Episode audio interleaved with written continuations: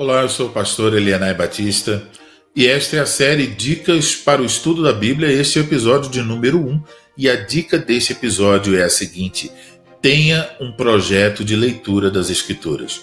Eu quero começar com uma afirmação. Deus nos deu a Escritura para que ela fosse lida. Vamos pensar em uma jovem apaixonada. Um rapaz de quem ela gosta e que está se aproximando dela lhe envia uma longa mensagem através do WhatsApp. O que ela faz? Ela abre a mensagem e lê, mas não lê de qualquer forma. O seu amor e interesse por, por esse rapaz faz com que ela absorva cada palavra. Ela pergunta: o que ele quis dizer aqui? Ela deseja compreender o significado da mensagem e por isso Durante o dia, ela lê a mesma mensagem várias vezes. À noite, a última coisa diante de seus olhos é aquela mensagem. E no dia seguinte, mais uma vez, ela volta à mensagem.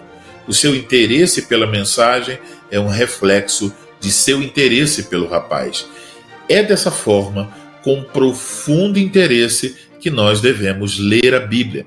Por isso, o Espírito Santo nos diz algo semelhante em 1 Pedro capítulo 2, versículo 2. Desejai ardentemente, como crianças recém-nascidas, o genuíno leite espiritual, para que por ele vos seja dado crescimento para a salvação. Em outra passagem, em Deuteronômio capítulo 8, versículo 3, o Espírito Santo nos adverte dizendo: não só de pão viverá o homem, mas de tudo que procede da boca do Senhor viverá o homem. Se cremos que isso é verdade, as Escrituras devem ocupar um lugar primordial em nossa vida. O nosso interesse por ela, de forma alguma, deveria ser secundário. Antes, a leitura das Escrituras deve ser uma atividade vital do nosso dia a dia. Portanto, no que diz respeito à leitura da Escritura, a primeira coisa que precisamos fazer é reconhecer a sua importância para a nossa vida. Como disse Irving Jensen, a Bíblia foi escrita para ser lida. Uma Bíblia não lida é como comida recusada, uma carta de amor fechada, uma espada enterrada, um roteiro não estudado, uma mina de ouro que não funciona. Precisamos então reconhecer o valor e a importância da leitura bíblica para a nossa vida.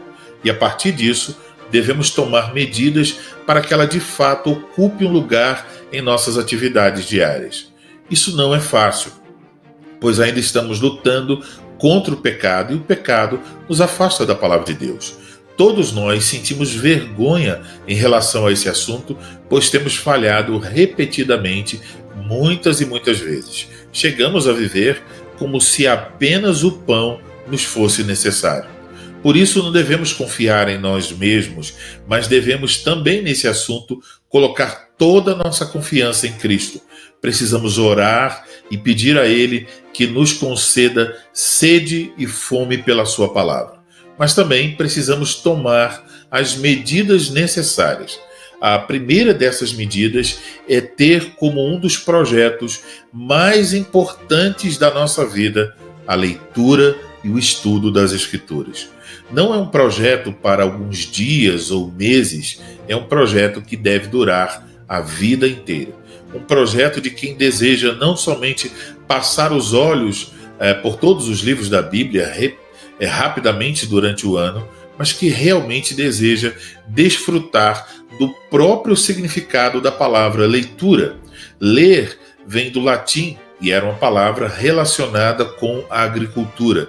Legere significa colher, escolher, recolher. Imagine uma pessoa indo até uma videira e ela escolhe e colhe os melhores cachos de uva. Assim deve ser a nossa leitura da Escritura. E a boa notícia é que nela Deus só nos concede bons frutos. Por isso, nossa leitura não deve ser feita de qualquer forma. Antes, ela deve ocupar uma posição prioritária em nossa agenda. É, eu sugiro que você, em oração, confiando em Cristo, tome a resolução de ter um projeto de leitura e estudo das Escrituras. Essa resolução deve incluir uh, os, as três coisas, seguintes elementos. Primeiro, o compromisso de reservar um tempo diário. Isso significa então que a leitura e o estudo das Escrituras deve se tornar uma questão prioritária todos os dias. Segundo compromisso, compromisso de dedicar recursos quando necessário. Isso significa adquirir boas ferramentas que lhe ajudem a compreender a Bíblia. Terceiro, o compromisso de colocar-se em constante aprendizado, procurando desenvolver habilidades para a leitura e a interpretação das, das Escrituras. Ou seja, você deve ser é, constantemente um aluno que deseja melhorar nessas habilidades. Realmente você deseja ter um projeto assim? Medite e ore a respeito, e se estiver convencido ou convencida, tome uma resolução parecida com essa. É, se você deseja ajuda nessa questão, o projeto Toda Escritura deseja lhe oferecer, oferecer ajuda para que você aprenda como estudar a Bíblia. No site todaescritura.org você encontrará diversos recursos que podem ser úteis a quem deseja aprender como estudar a Bíblia. Você vai encontrar conteúdo diversificado, mídia diversificada e todo o conteúdo é oferecido gratuitamente sem necessidade de inscrição.